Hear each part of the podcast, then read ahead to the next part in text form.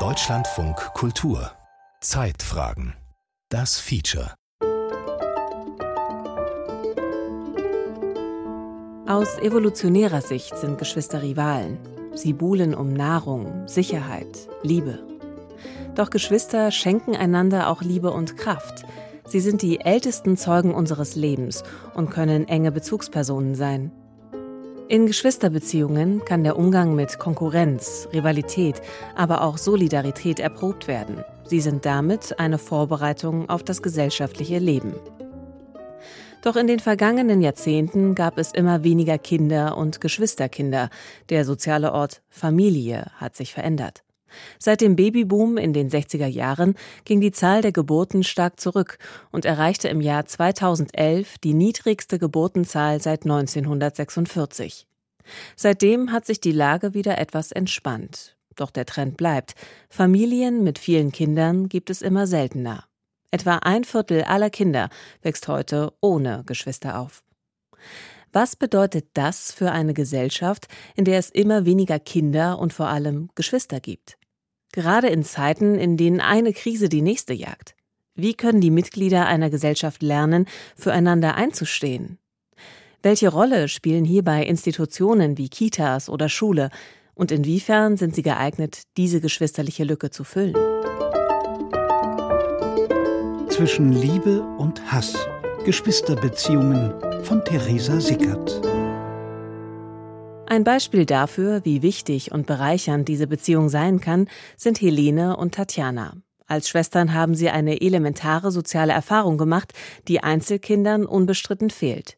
Die der Geschwisterbeziehung. Ich glaube, als allererstes ist mir eingefallen, ähm, was ich von dir gelernt habe oder was ich von meiner großen Schwester gelernt habe, ist so, was es bedeutet, das klingt jetzt vielleicht ein bisschen kitschig, aber so jemanden so bedingungslos zu lieben, weil ich glaube, so mit den Eltern ist es noch was anderes, aber so das, was wir haben und es gab einfach so viele Situationen, schwierige Situationen, aber auch schöne Momente, die wir geteilt haben und ich glaube wirklich, was das bedeutet für jemanden, immer bedingungslos da zu sein und den anderen immer zu unterstützen und sich immer unterstützt zu fühlen, das ist so, so was, was ich absolut von, von dir gelernt habe. Helene und ihre große Schwester Tatjana heißen eigentlich anders. Wir haben ihren Namen für dieses Feature geändert. Die beiden sind heute 31 und 34 Jahre alt. Ein Herz und eine Seele. Das war einerseits schon immer so und andererseits auch nicht. Wir haben unglaublich viel gestritten, weil wir eben ganz, ganz viel Zeit miteinander verbracht haben. Wir haben immer viel zusammen gespielt, viel zusammen gelacht, aber genauso viel auch gestritten. Also als wir Kinder waren, bevor wir in die Pubertät kamen. Ganz extrem. Und bei mir ist äh, auf jeden Fall hängen geblieben so eine extreme Frustration und so ein un sich unverstanden fühlen und auch dieses, dass man das Gefühl hatte, der andere provoziert einen und kennt einen so gut, dass, also, dass wir immer genau beim anderen das getriggert haben, wo wir wussten, dass das den anderen auf die Palme bringt. Und für mich persönlich, weil ich war nur die Jüngere und konnte mich dann oft noch nicht so ausdrücken und das war, glaube ich, auch dann immer oft diese Frustration, dass mir meine Schwester so ein bisschen überlegen ist. Und ich habe dann irgendwann eine ganz lange Zeit angefangen zu schreien. Auf jeden Fall sind wir von Schreien auf irgendwann auf Türenknallen umge umgestiegen und irgendwann schon auch mal so ein bisschen so körperliches sich angehen oder versuchen, sich aus dem Zimmer zu schieben. Heute kann man wirklich drüber lachen in der Rückschau, also weil, sich, weil es einfach in meinem Kopf sehr komisch aussieht. Natürlich war es damals echt anstrengend und schlimm, weil wir einfach wirklich, ja, weil man einfach fies zueinander war und ähm, wirklich genau wusste, wie man sich wehtut. Doch das Ausbalancieren von ganz unterschiedlichen Emotionen ist eine wichtige Kompetenz, die in der Geschwisterbeziehung geübt wird. Dabei ist kaum eine Beziehung so ambivalent wie die von Geschwistern, sagt auch Nicola Schmidt. Sie ist zweifache Mutter, Politik- und Sozialwissenschaftlerin und Gründerin des Artgerecht-Projekts. Viele Leute fragen, artgerecht? Was ist das denn? Und ähm, die Antwort lautet, wir kümmern uns um artgerechte Kinderhaltung. Also tatsächlich um die Frage, was wäre eigentlich artgerecht für den Homo sapiens, wenn man einfach nur fragt, jenseits von Kultur, Ideologie und Mode, was brauchen denn Kinder, um körperlich und mental gesund aufzuwachsen? Und Eltern auch. Nicola Schmidt hat schon einige Ratgeber zu artgerechter Erziehung geschrieben, unter anderem auch ein Buch über Geschwister als Team. Darin setzt sie sich damit auseinander, wie die Beziehung zwischen Geschwisterkindern gelingen kann. Sie hat auch eine Antwort darauf, warum die Beziehung zwischen Geschwistern so ambivalent ist. Das liegt vor allem an einer Erfahrung, die nur Geschwister miteinander teilen können. Ja, Geschwister können nur von Geschwistern lernen, wie man Konflikte aushandelt, die sich um die primäre Bindungsperson drehen. Weil die müssen sich ja Mama und Papa teilen. Oder Mama und Mama oder Papa und Papa. Aber ihre primären Bindungspersonen müssen diese Kinder teilen und die Konflikte, die daraus entstehen, die müssen die lernen auszuhandeln. Sowas lernt man tatsächlich nur von Geschwistern. Wie kommt das beim anderen Geschwister an? Sie streiten. Und das sind alles Dinge, die natürlich einen Einfluss haben zu Einstellungen, die man dann hat, zu anderen Menschen zu Verhaltensweisen, die man entwickelt. Also wie streitet man, wie gibt man nach, äh, wie überlistet man dann de, das Geschwister, wie äh, behauptet man sich gegenüber den Eltern, weil man sieht, dass das andere Geschwister das anders macht und so weiter.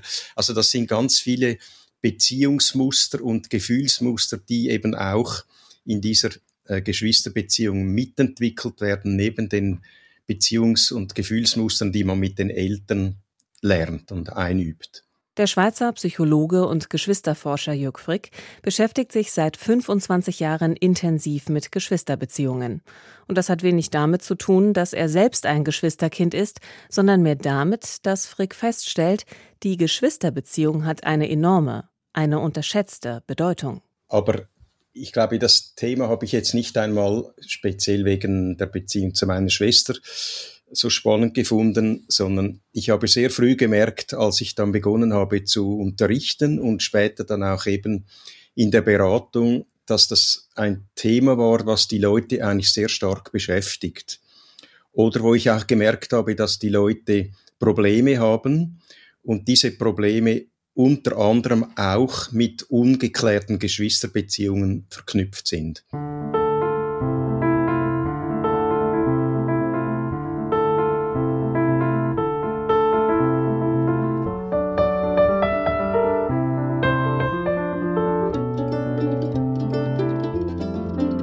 Wenn es persönliche Probleme gibt, dann schaut unsere Gesellschaft bis heute immer noch am liebsten auf die Mutter-Kind-Beziehung. Sie stand auch viele Jahre im Fokus der Forschung. Später entdeckte man die Väter. Die Geschwisterbeziehung folgte erst danach und wird bis heute, so Frick, nach wie vor viel zu wenig betrachtet. Dabei verbringen Geschwisterkinder in der Regel mehr Zeit miteinander als mit ihren Eltern. Aber ich staune eigentlich auch immer wieder trotzdem, dass das auch bis heute immer noch vernachlässigt wird, dieses Thema. Es gibt auch keinen Lehrstuhl für Geschwisterpsychologie zum Beispiel. Das finde ich auch erstaunlich, also zumindest im deutschsprachigen Raum gibt es das nicht und das ich staune auch heute noch darüber. Bis heute steckt die Forschung dazu, wie prägend diese wichtige Beziehung ist, noch in den Kinderschuhen. Klar ist aber, eine toxische Geschwisterbeziehung, in der Rivalitäten den Alltag bestimmen und Streits in schweren Verletzungen, Mobbing oder gar physischer Gewalt ausarten, kann den Selbstwert nachhaltig negativ beeinflussen. Gute Geschwisterbeziehungen aber können das Leben bereichern und den eigenen Selbstwert erhöhen. Sie können ein Schutzfaktor sein. Das ist die positive Botschaft der Resilienzforschung. Und sie können, und das wäre dann die Botschaft eben der äh, psychopathologischen Forschung, sie können auch einen erheblichen Risikofaktor darstellen. Aber wir sprechen jetzt ja den Schutzfaktor an und hier sind eben gute Geschwisterbeziehungen, verlässliche Geschwister zum Beispiel, äh, auch später für das Leben unter Umständen ganz entscheidend. Doch wie gelingt eine gute Geschwisterbeziehung? Das hängt weniger vom Altersabstand, dem Temperament, der Reihenfolge, dem Geschlecht oder den Lebensumständen ab, sondern relevant ist vor allem, wie die Eltern mit den Geschwistern umgehen und wie sie ihnen beibringen, Konflikte zu lösen, wie sie zu einem Team werden. Für Nicola Schmidt gibt es in diesem Zusammenhang drei wichtige Grundregeln. Und diese drei Grundregeln sind, vergleichen Sie die Kinder niemals, ergreifen Sie niemals für eins der Kinder Partei und rasten sie nicht aus.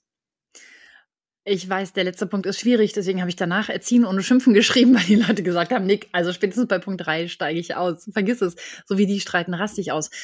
Es ist aber tatsächlich so, wenn wir die Kinder vergleichen, züchten wir Rivalität und Rache. Wenn wir Partei ergreifen, züchten wir Aggression und Streit. Und wenn wir ausrasten, bringen wir den Kindern bei, dass man auf Stress mit Stress und Aggression reagiert. Wenn wir das alles lassen, dann können wir den Kindern beibringen, jeder von euch ist gut so wie er ist. Es geht nicht darum, wer was falsch gemacht hat. Ich sage meinen Kindern immer, wir sind nicht vor Gericht, wir sind in der Familie. Ich will wissen, wie wir eine Lösung finden, damit wir als Team weitermachen können. Und nicht, wer jetzt diese Vase umgestoßen oder den letzten Keks gegessen hat. Ich will wissen, wie wir einen guten Nachmittag hinkriegen. Was braucht ihr? Und wenn wir nicht ausrasten und sondern schaffen, ruhig zu bleiben, dann schaffen es auch die Geschwister mit zunehmendem Alter, ihre Konflikte friedlich zu lösen. Und das wird ihnen ein Leben lang ein Segen sein. Was besonders wichtig ist, ist natürlich die Einstellung der Eltern, als ob die Eltern ihre Kinder als eigenständige, gleichwertige äh, Wesen betrachten. Und es gibt sehr viele Studien, die zeigen, dass eben eine Mehrzahl der Eltern häufig ohne, dass sie das möchten, ihre Kinder bewusst oder vor allem auch unbewusst bevorzugen oder andere eben auch benachteiligen. Also das ist etwas, was eine zentrale Rolle spielt, ohne dass ich mit dem eine Schulzuweisung vornehmen möchte. Die Eltern machen das ja nicht einfach absichtlich, sondern es passiert aufgrund von eigenen Erfahrungen.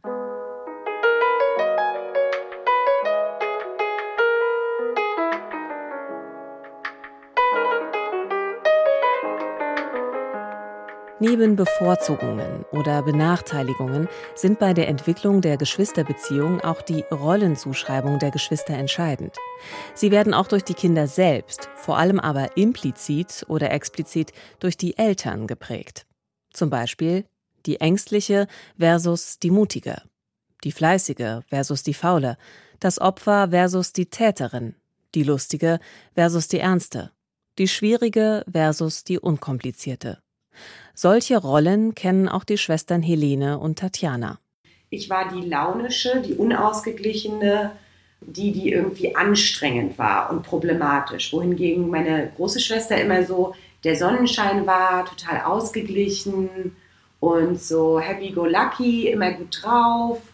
Und ich weiß auch ja, weil wir auch viel darüber schon auch miteinander gesprochen haben, äh, wie wir das heute sehen und wie wir es auch damals unterschiedlich wahrgenommen haben, aber ich glaube, das war so die klassische Rollenverteilung bei uns. Ich würde auf jeden Fall auch sagen, dass ich, also so wurde mir verbal, das wurde schon auch oft so, sag ich mal, kommuniziert, so dieses, ja, der Sonnenschein oder gut drauf und immer lächeln, obwohl uns das auch oft häufig beiden gesagt wurde, aber ich habe das schon auch wahrgenommen, dass bei meiner kleinen Schwester dann öfter mal gesagt wurde, wenn sie zum Beispiel beim Essen irgendwas nicht mochte, so nach dem Motto, du bist jetzt aber mäglich und so, das wurde sehr schnell dann vielleicht auch mal ins Negative so herausgestellt, wo ich mir dachte, ist vielleicht einfach auch normal, dass ein Kind mal was nicht essen will. Also Psychologen gehen ja davon aus, von dieser Nischentheorie, die sie auch ein Stück weit evolutionär begründen, dass man davon ausgeht, dass jedes Kind ja versucht, einen Platz in der Familie zu finden, wo es Aufmerksamkeit, Zuwendung bekommt. Das ist etwas, was äh, elementar ist, um zu überleben.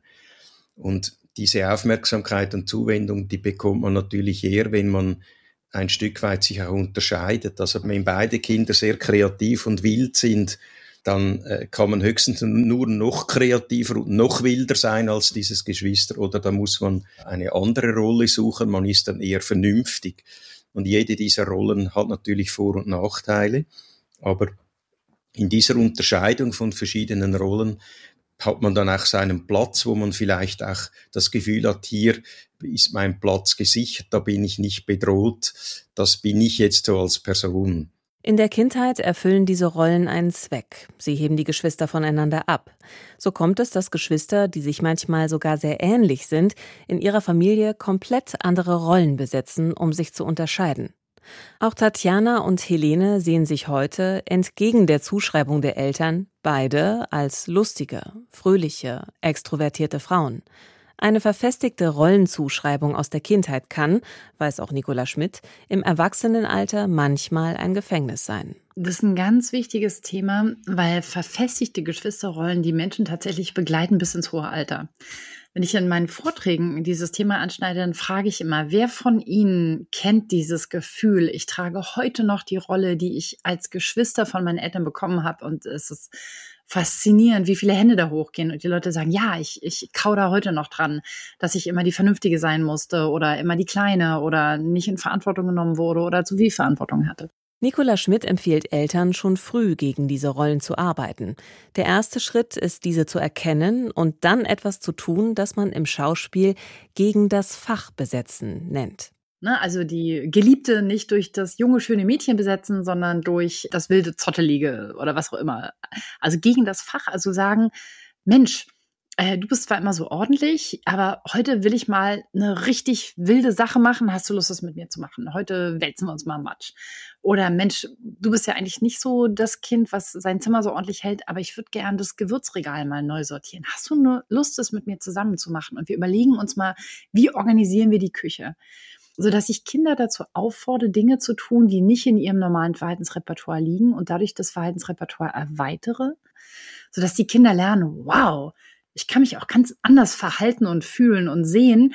Und damit holen wir sie aus diesen Rollen raus. Das gegen die Rollenzuschreibung arbeiten ist auch ein weiterer wichtiger Schritt, um einen ausgeglichenen und respektvollen Umgang zwischen den Geschwistern zu ermöglichen.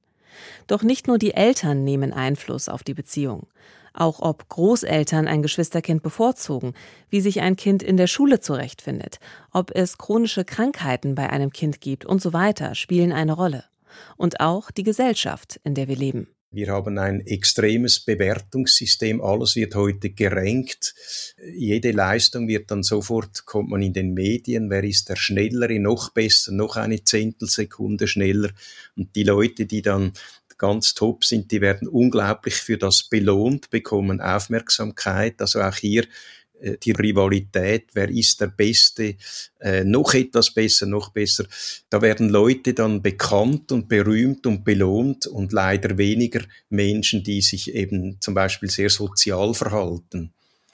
Das ist, äh, denke ich, ein, ein ganz großes, aus meiner Sicht unerkanntes gesellschaftliches Problem, dass wir hier etwas zusätzlich gesellschaftlich schüren, permanent, das eigentlich eher problematisch ist.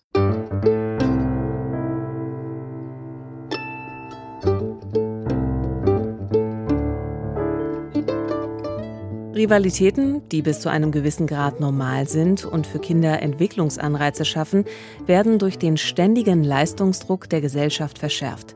Hinzu kommt, dass Kinder einst in großen Gemeinschaften aufgewachsen sind, in denen mehrere Erwachsene, aber vor allem auch viele Kinder nach den Kindern geschaut haben wir sind eine kooperativ aufziehende Art. Also ich bin gar nicht dafür gemacht, meine zwei Kinder alleine großzuziehen. Also wir sind dafür gemacht, das in der Gruppe mit vielen Menschen zu tun. Und ähm, immer wenn uns das gegeben ist, kriegen wir das in der Regel gut hin. Und immer wenn wir damit alleine gelassen werden, weil diese Institutionen, diese Wahlverwandtschaften, diese sozialen Räume nicht mehr funktionieren, dann zerbrechen wir daran. Und was unsere Eltern einfach brauchen, wäre Zeit. Ne? Also Zeit, um soziale Kontakte zu pflegen. Es gibt ja diese Idee der vier Stunden Arbeitszeit jeden Tag, eine 20-Stunden-Woche von dem Nico Pech. Und der sagt ganz klar, wenn wir alle nur 20 Stunden die Woche arbeiten müssten, dann wäre es besser für den Planeten. Wir würden weniger konsumieren, weniger verbrauchen. Wir würden weniger gehetzt mit dem Auto von rechts nach links fahren, weniger CO2 ausstoßen. Und wir würden uns mehr um unsere sozialen Belange kümmern, uns mehr um unsere Alten kümmern, gemeinsam Dinge reparieren, gemeinsam äh, Feste feiern, essen, gemeinsam kochen. Und es wäre tatsächlich für alle besser. Nicola Schmidt hat größte Hochachtung vor allen Eltern, die unter den gegebenen Bedingungen unserer Gesellschaft Kinder, vor allem mehrere, großziehen. Das heute verbreitete Konstrukt der Kleinfamilie hat dazu geführt, dass Eltern die vielen Herausforderungen, die ein Leben mit Arbeit und Kindern mit sich bringt, oft kaum bewältigen können. Gerade Menschen, die über wenig Ressourcen verfügen, haben es schwerer. Leute, die mehr Ressourcen haben, die haben generell von Anfang an mit Kindern bessere Chancen. Also wir wissen, dass sie interventionsärmere Geburten haben, dass die häufiger anfangen zu stillen und die Kinder länger stillen und dadurch die Kinder weniger krank sind, weniger fehlen, dass diese Leute eine bessere Fremdbetreuung für die Kinder suchen und finden und sich leisten können, dass die Kinder auf bessere Schulen gehen, etc. pp. ist also eine Kette ohne Ende. Ja, und da hätten wir ganz viel gesellschaftliche Chancen, um mehr Chancengleichheit zu schaffen und damit ganz banal gesellschaftliche Kosten, Folgekosten zu senken. Und wir verschenken diese Chancen an ganz vieler Stelle. Die soziale Ungleichheit macht noch einmal deutlich, dass eine gute institutionelle Kinderbetreuung und andere soziale Orte daher essentiell sind. Tagesmütter und Väter, Kindergärten, Schule, Hort, Sportvereine und so weiter. Sie sind wichtige Lernorte, gerade für Kinder aus finanziell schwachen Familien und Kinder, die ohne Geschwister aufwachsen. Hier können sie geschwisterähnliche Beziehungen knüpfen, hier lernen sie geschwisterliches Verhalten. Doch für eine gute Betreuung fehlen Fachkräfte und Geld, sagt Schmidt. Also, wenn wir jetzt über kleine Kinder reden, was ja mein Spezialgebiet ist, also nur bis sechs, sind wir in Deutschland wenig gut aufgestellt, weil hochqualitative Kinderbetreuung als sozialer Lernort in Deutschland in den derzeit gegebenen Umständen nach Aussage der aktuellen Studien kaum möglich ist. Das heißt, da lastet sehr viel auf den Schultern der Eltern. Expertinnen warnen derzeit sogar vor einer Abwärtsspirale der Betreuungsqualität. Insbesondere Kitas seien auf dem Weg von Lernorten zu Aufbewahrungsstätten zu werden. Die Betreuungssituation für Kinder in Deutschland müsste dringend verbessert werden. Auf der einen Seite ist das ganz wichtig für die Eltern und auf der anderen Seite staune ich immer noch, wie wir hier gesellschaftlich auf beiden Augen blind sind. Also die Situation von Krippen, und Kindergärten ist aus meiner Sicht dringend nötig, die zu verbessern. Also die Leute müssten viel besser ausgebildet werden. Es müssten viel mehr Personal da sein. Der Personalschlüssel vom Kind zu den Betreuungspersonen ist schlecht. Das wissen wir aus vielen Untersuchungen schon lange. Und für mich ist es schon bezeichnend, dass wir hier einfach weiter äh, gesellschaftlich schlafen und zu den Tenor haben, äh, Erziehung ist Privatsache und für das haben wir kein Geld. Und das ist äh, etwas, was ich denke, das ist verheerend und wird auch äh, Auswirkungen haben, die ungünstig sind. Frick befürchtet, dass Kinder, die bereits aus problematischen Verhältnissen kommen, durch zu wenig Personal und zu wenig qualifiziertes Personal in Kitas und Schulen nicht genügend Beziehungs- und Bindungserfahrungen machen. Dann erleben Kinder dieses Bedürfnis, dass sie anerkannt werden, dass sie Verlässlichkeit, Stabilität, Sicherheit haben, das erleben sie zu wenig. Und das hat natürlich dann Auswirkungen später, dass diese Menschen das auch, wenn sie spätestens dann im Jugendalter sind, dass sie das eben auch ausleben dann. Und äh, dieses Beziehungsmanko sich dann eben auch in Verhaltensstörungen zeigt. Schon heute hat die mangelnde Betreuungsqualität für Kinder negative Auswirkungen. Sie hat unter anderem dazu geführt, dass es in Deutschland immer weniger Kinder und vor allem Geschwisterkinder gibt. Weitere Faktoren sind fehlende Infrastruktur, teurer Wohnraum, gesellschaftliche Normen, die schlechte finanzielle Unterstützung und mangelnde Anerkennung von kinderreichen Familien. Auch Nicola Schmidt blickt kritisch auf die Entwicklungen und ihren Einfluss auf die Familie. Sie sieht ein weiteres Problem, die Individualisierung. Das Privileg, in westlichen Gesellschaften frei und autonom zu leben, führt gleichzeitig dazu, dass wir immer weniger in Gruppen eingebunden sind, die sich solidarisch verhalten. Das kann beim Einzelnen zu Gefühlen von Angst und Unsicherheit führen. Nicola Schmidt glaubt, hier könnten Geschwister im Vorteil sein. Und das ist etwas, was wir tatsächlich in der Familie generell, aber natürlich auch mit Geschwistern fühlen können. Dieses Gefühl von, ich, das ist keine Freundschaft, weil Freundschaft muss man pflegen, sondern das ist ein Blutsband. Wir sind Geschwister. Selbst wenn wir uns aufs Blut streiten, wir sind Geschwister. Und wenn wir es schaffen, in dieser Konstellation Solidarität zu lernen und zu sagen, auch wenn ich dich nicht gut finde, halte ich zu dir, denn du bist Familie, und ich weiß, dass wir eine Lösung finden werden, ähm, dann kann es tatsächlich auch nach außen wirken im Sinne von, dass diese Kinder wissen, wie man Solidarität vielleicht auch erhält, wenn man sich mal nicht so gut versteht und weiterhin zusammen als Team arbeitet. Und klar, im Idealfall hat das eine Wirkung. Geschwister als Team in Zeiten der gesellschaftlichen Dauerkrisen?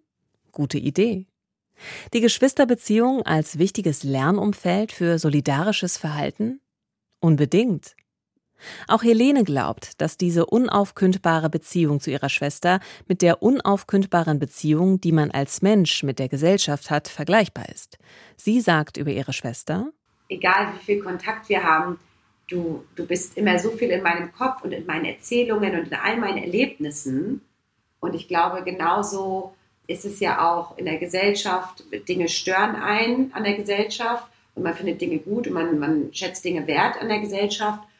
Und man kann dem nicht entkommen. Man kann versuchen, sich dem zu entziehen, ein Stück weit. Oder es gibt Momente, wo man sich mehr damit auseinandersetzt oder aktiver oder passiver. Und ich glaube, da auch da wieder ist man vielleicht durch Geschwisterkinder eventuell mehr anpassungsfähig oder mehr in der Lage, damit umzugehen, auch mit seinem Verhältnis als Individuum in der Gesellschaft.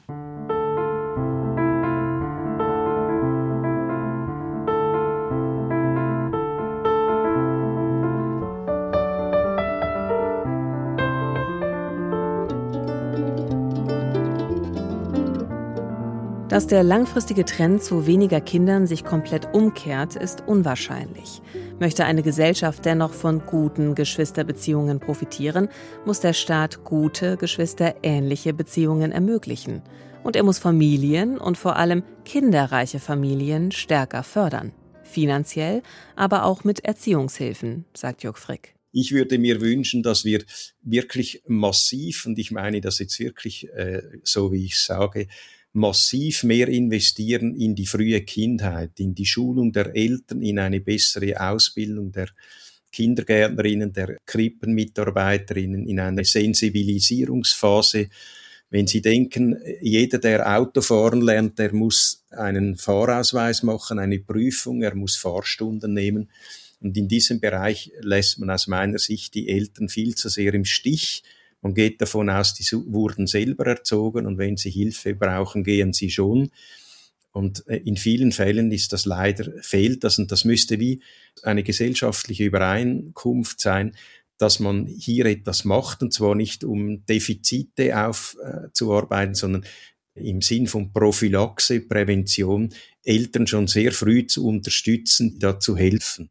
Eine Investition in Kinder ist immer eine Investition in die Zukunft unserer Gesellschaft. Gerade angesichts der andauernden gesellschaftlichen Krisen müssen wir diesen Geist der Brüderlichkeit unterstützen. Heute würde man wohl eher Geschwisterlichkeit sagen. Die Bedeutung bleibt aber dieselbe. Menschen in einer Gruppe oder Gemeinschaft verhalten sich sozial und solidarisch, unabhängig davon, ob nun ein tatsächliches verwandtschaftliches Verhältnis vorliegt oder es sich um einen freiwilligen Zusammenschluss handelt. Die Brüderlichkeit war eine der Kampfparolen der französischen Revolution. Der Gedanke findet sich auch im ersten Artikel der Erklärung der Menschenrechte der Vereinten Nationen. Alle Menschen sind frei und gleich an Würde und Rechten geboren. Sie sind mit Vernunft und Gewissen begabt und sollen sich zueinander im Geiste der Brüderlichkeit begegnen. Packen wir es an, werden wir Brüder und Schwestern, werden wir ein Team.